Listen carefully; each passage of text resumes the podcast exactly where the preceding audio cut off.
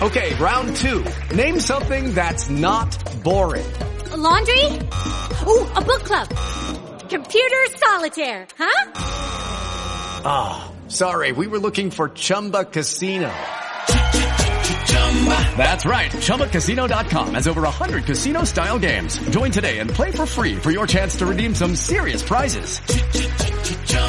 ChumbaCasino.com. No purchase necessary. Full prohibited by law. 18 plus terms and conditions apply. See website for details. Hello, it is Ryan, and I was on a flight the other day playing one of my favorite social spin slot games on ChumbaCasino.com. I looked over the person sitting next to me, and you know what they were doing?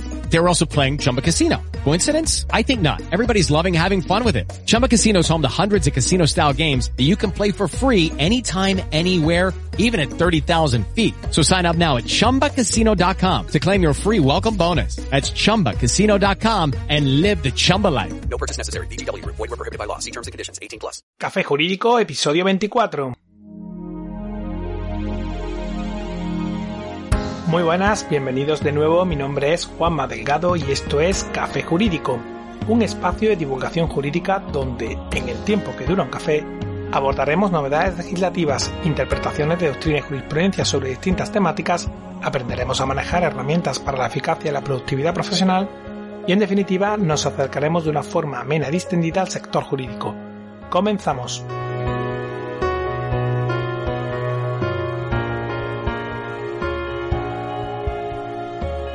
Cuando un cliente me contacta para contratar mis servicios, a mí siempre me gusta tener una primera cita con él o ella en la que analizar detenidamente su asunto, determinar la viabilidad jurídica de la cuestión que me hace llegar y bueno, finalmente si me haces cargo del asunto, llega el momento de preparar y firmar la hoja de encargo. Yo siempre por costumbre leo la hoja de encargo completa al cliente, sobre todo si es el primer asunto que me contrata, después ya solo leo el encargo profesional en sí y las cuestiones específicas del asunto en cuestión pues el resto viene a ser siempre lo mismo y una vez explicado tampoco se trata de aburrir más de la cuenta a nadie con algo que ya sabe y conoce.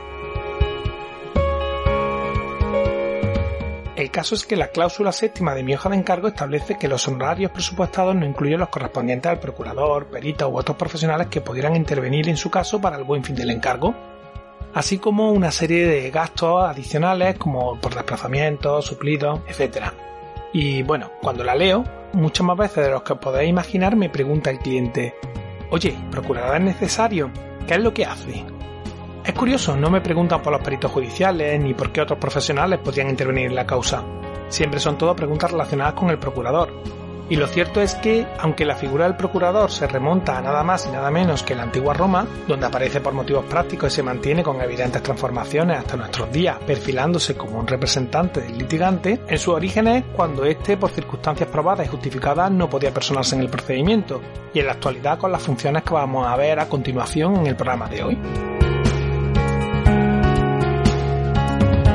En fin, que precisamente la figura del procurador es bastante desconocida para muchas personas, y por eso hoy vamos a hablar de la procura y del papel que desempeñan estos profesionales en el proceso judicial. Pero antes déjame que te diga que puedes encontrarnos en cafejurídico.es, nuestra página web desde la que podrás acceder a todos los episodios que hemos emitido hasta la fecha, escucharlos por series temáticas y por supuesto enviarnos tus dudas legales, pedir que tratemos un asunto concreto o mandarnos tu opinión.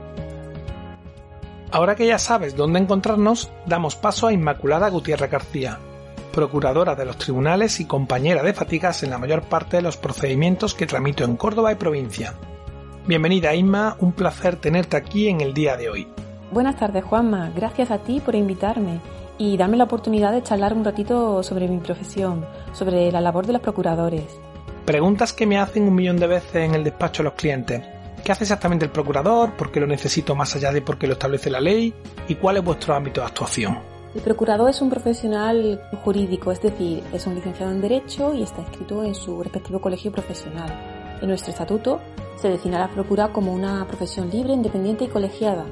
Las funciones del procurador se pueden enmarcar en dos bloques. En primer lugar, la representación técnica jurídica de quienes sean parte en cualquier clase de procesos jurisdiccionales. Esta es su principal misión y en segundo lugar colaboración con la Administración de Justicia, a la que ayudamos en la correcta tramitación de los procedimientos y en la eficaz ejecución de sentencias y demás resoluciones judiciales. Dentro del ámbito de la representación podemos enumerar las siguientes funciones. Comparecemos en juicio en nombre de nuestro representado, Eh, nos personamos en su nombre ante cualquier tribunal superior en los recursos que, que procedan. También ofrecemos al cliente información objetiva y veraz sobre el desarrollo del proceso judicial, ya que somos los encargados de presentar la demanda o denuncia en su caso y de dar traslado al abogado de este cliente de todos los documentos escritos, informes que se presente por la parte contraria, así como todas las resoluciones judiciales que se firman y todos los escritos que se, que se presentan. Eh, nos responsabilizamos de todos los trámites, recibimos y firmamos los emplazamientos, citaciones, notificaciones, etc. Asistimos a todas las diligencias y actos necesarios del pleito, todo ello en representación y en favor de nuestro cliente. Además, pagamos los gastos, tales como tasas, depósitos de recursos, etc., que se van generando en el procedimiento y así administramos la provisión de fondos abonada por nuestro representado.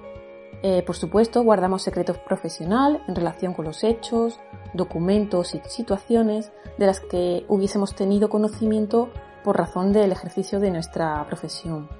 Y ahora, dentro de las funciones de colaborar con la Administración de Justicia, pues podemos destacar las siguientes, pues por ejemplo, subsanamos defectos procesales que aparezcan durante el desarrollo de la tramitación de ese proceso, llevamos a cabo todas las actuaciones necesarias para la buena marcha e impulso del, proceso, eh, acompañamos a la Comisión Judicial en la práctica de embargos y en la toma de posesión de bienes, muebles e inmuebles acordadas por los juzgados y tribunales. Eh, también tramitamos los mandamientos judiciales, oficios, etcétera, ante distintos órganos administrativos, registros, hacienda, etc. Y acudimos diariamente a los juzgados para hablar con los funcionarios que gestionan los expedientes, con los letrados de la Administración de Justicia, incluso con los jueces. Velamos siempre por el cumplimiento de los derechos e intereses de nuestros clientes. Eh, somos eh, una pieza clave, eh, un enlace directo entre clientes, abogados y juzgados. Aportamos a todas las partes garantía, agilidad, eficacia, proximidad y confianza. Otra de las preguntas que te prometo me harto de contestar en el despacho es en qué casos es necesaria la intervención del procurador. Inma, cuéntanos. Para contestar a esta pregunta vamos a ir viendo cada jurisdicción. En los asuntos civiles la intervención obligatoria del procurador es la regla general, pero hay varias excepciones. En primer lugar, los juicios verbales, cuya cuantía no exceda de 2.000 euros, para la petición inicial de procedimientos monitorios, eh, también en los juicios universales, cuando se limite la comparecencia a la presentación de títulos de crédito o derechos, así como para concurrir a juntas. Y también en los incidentes relativos a impugnación de resoluciones en materia de asistencia jurídica gratuita, y cuando se soliciten medidas urgentes con anterioridad al juicio. En los asuntos penales, la intervención del procurador es voluntaria hasta la fase de apertura del juicio oral, momento en el cual se debe designar al procurador. En el ámbito laboral, la intervención del procurador es facultativa, es decir, es opcional. Y finalmente, la jurisdicción contencioso administrativa eh, podemos dividirlo en, tres casos. La, cuando las actuaciones son ante órganos unipersonales, las partes podrán eh, conferir su representación bien a un abogado o bien al procurador. Y mientras que en los órganos, las actuaciones en órganos colegiados sí que es obligatorio que la representación se confiera a un procurador. Y luego un tercer caso, que es para los funcionarios públicos en defensa de sus derechos estatutarios, que cuando se refieran a cuestiones de personal que no impliquen separación de empleados públicos inamovibles, ellos pueden eh, comparecer por sí mismos. En los casos en los que no resulta preceptiva su intervención, ¿qué ventajas supone contar en un procedimiento con un procurador? Pues como he dicho antes, eh, entre las funciones de los procuradores eh, se encuentra la de encargarnos de la tramitación del procedimiento y en, ello estamos velando por el cumplimiento de los derechos e intereses de, nuestros clientes. Estamos aportando garantías porque nos responsabilizamos de todos los trámites desde la demanda hasta la resolución judicial o sentencia. Nos ocupamos de solucionar buena parte de los obstáculos que puedan, que puedan retrasar esta resolución lo cual también se traduce en agilidad y en eficacia. Eh, y claro, también, también tenemos la ventaja de la proximidad y la confianza. Proximidad porque actuamos y acudimos a los juzgados diariamente, hablamos con los funcionarios, con los letrados de la Administración de Justicia, incluso con, con jueces. Damos esa proximidad al cliente y al abogado. Eh, al cliente lo mantenemos informado sobre el desarrollo de su proceso judicial estamos al servicio del ciudadano y la confianza también se genera entre abogados y procuradores, eh, dado que comprueban cómo nuestra labor es fundamental. Decía Seneca que una justicia tardía no es justicia. ¿El procurador puede dinamizar el proceso con los actos de comunicación y la ejecución? Sí que podemos agilizar el proceso con los actos de comunicación, solicitando autorización judicial para realizar las diligencias de notificación de demandas, citaciones, emplazamientos a los demandados o ejecutados, eh, con lo cual esto supone al menos dos ventajas respecto al servicio común del juzgado que sería el encargado por defecto. Estas ventajas serían que podemos realizarlas lo antes posible y en cualquier horario, con lo cual la posibilidad de éxito de tales comunicaciones es mayor. Y también aceleramos la ejecución de las siguientes formas, eh, haciendo un seguimiento del estado del expediente de ejecución, resolviendo posibles incidencias de forma rápida y eficaz, eh, realizando requerimientos de pago, diligencias de embargo, eh, solicitando medidas de garantía de, de dichos embargos, etc. Sinceramente, ¿por qué crees que la procura siempre ha sido una profesión tan desconocida para la ciudadanía? Sí, es una pena. Creo que tenemos una profesión poco valorada para lo mucho que hacemos, que he intentado resumirte antes en tres o cuatro minutos. En otros tiempos tengo entendido que no era tan desconocida. De hecho, los ciudadanos acudían al despacho del procurador como a un médico de familia, con dolencias de tipo jurídico, y buscaban en él un asesoramiento general. Y era el procurador el que aconsejaba sobre el abogado, en este caso sobre el médico especialista a visitar. Esto no ocurre en la actualidad, porque nosotros no estamos en el despacho de abogados cuando el ciudadano acude para que le resuelvan o para tratar un asunto. Incluso algunos clientes no nos conocen hasta el acto del juicio. Y también puede ser cuando se estudia derecho, cuando yo estudié en el plan antiguo, creo que se nombra en los primeros cursos, en la historia del derecho, en, las partidas, hablan ahí de la figura del procurador, pero luego hasta cuarto quinto, que son los últimos cursos del plan antiguo, hasta que no estudias derecho procesal, no aparece la figura del procurador. Supongo que tampoco ayuda mucho la versión de la justicia que se comercializa en las películas americanas de grandes juicios con jurado, donde la figura del procurador ni siquiera, ni siquiera existe. Pero en fin, en general es una tarea que tenemos pendiente los procuradores de darnos en valor y darnos a conocer a la ciudadanía. Abogado y procurador, ¿cuál es tu opinión acerca de la compatibilidad en el ejercicio de ambas profesiones? Esta es una cuestión muy controvertida. Eh, de hecho, hay algunos informes en que habla que se estaría vulnerando la tutela judicial efectiva. Eh, si llegase al caso de que fuese compatible ejercer ambas profesiones. En mi opinión son incompatibles porque yo acudo diariamente a los juzgados a hacer gestiones, atiendes a los clientes, te presentas en los juicios y por las tardes vas informando de todas esas gestiones, tienes que comunicarlas, tienes que preparar demandas, presentarlas, todos los documentos escritos y los traslados. Eh, mm, para mí sería imposible luego eh, buscar un hueco para hacer la labor del abogado, mm, de dirección técnica, de investigar en cada asunto. Mm, pienso que no, que no serían compatibles. ¿Qué papel tienen los procuradores con la proliferación de las nuevas tecnologías de la información y la comunicación en la justicia con LERNES, el tema de papel cero y todas estas cuestiones? El papel cero en la justicia española supuso un gran reto para todos, para los funcionarios de la Administración de Justicia y para los profesionales del derecho. Eh, fue un poco caótico al principio, no había seguridad, se seguían imprimiendo las notificaciones recibidas telemáticamente y los funcionarios también imprimían los expedientes, con lo cual había dobles, expedientes en papel y expedientes digitales. Aún no se ha conseguido 100% el, el reto del papel cero en justicia, porque hay muchos juzgados que continúan con sus expedientes en papel y la se presta aún a muchas mejoras, como por ejemplo la capacidad de envío de documentación. Bueno, pero sin duda es una gran herramienta para todos y que va a agilizar nuestra labor. Una curiosidad mía, el artículo 188 de la LEC contempla las causas de suspensión de las vistas. Respecto al letrado, aborda determinados supuestos de suspensión en los apartados quinto y sexto, entre los que se contempla que será causa de suspensión la muerte, enfermedad o imposibilidad absoluta o baja por maternidad o paternidad del abogado de la parte que pidiera la suspensión, justificada suficientemente. Sin embargo, el mismo no hace alusión al procurador. ¿Qué problema suscita esto en la práctica para poder compatibilizar la vida personal y profesional? Sí, es cierto que el colectivo de los procuradores tenemos más problemas para compatibilizar la vida personal o familiar con la profesional. Y aún más si eres madre, te lo puedo asegurar. Aunque tengamos coincidencia de señalamientos o nos encontremos de baja por maternidad o por enfermedad, el ESNE no se apaga. Tampoco se suspenden vistas. Eh, por nosotros los plazos siguen su curso, las notificaciones escritos siguen llegando a nuestra bandeja de entrada.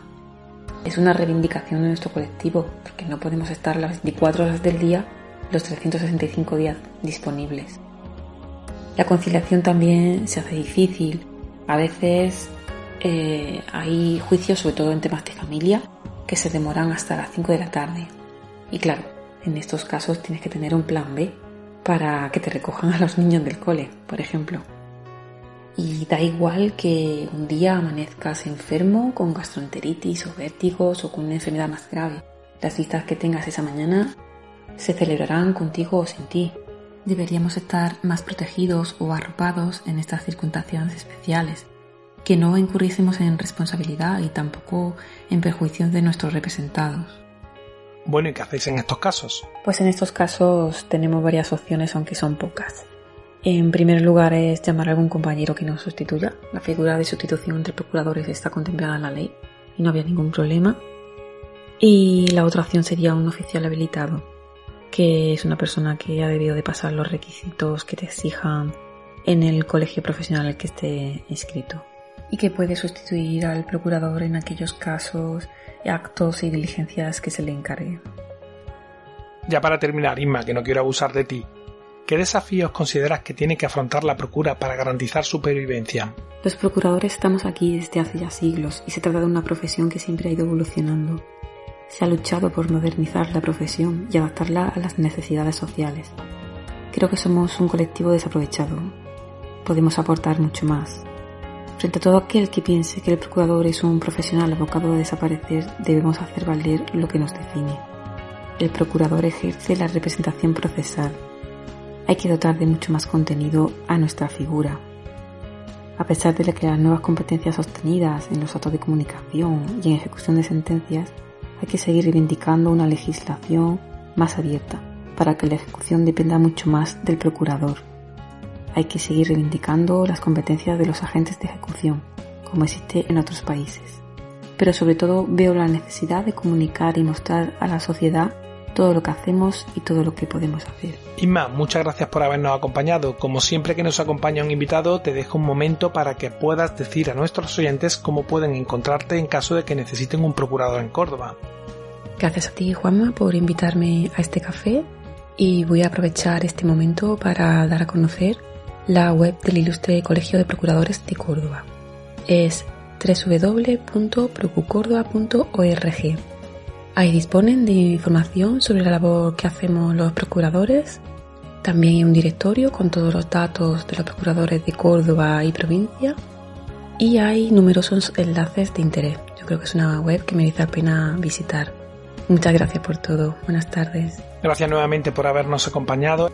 Hasta aquí el café jurídico de hoy. Recuerda que puedes seguirnos y escucharnos en iTunes, iBox, Spotify, Google Podcast y YouTube. Suscríbete. Emitimos programa los martes y jueves a las 4 y media de la tarde.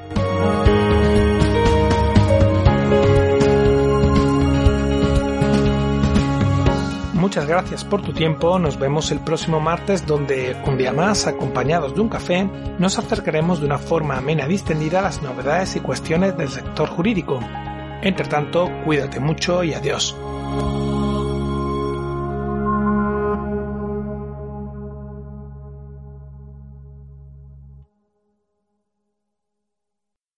En Sherwin Williams somos tu compa, tu pana, tu socio, pero sobre todo somos tu aliado, con más de 6.000 representantes para atenderte en tu idioma y beneficios para contratistas que encontrarás en aliadopro.com. En Sherwin Williams somos el aliado del PRO.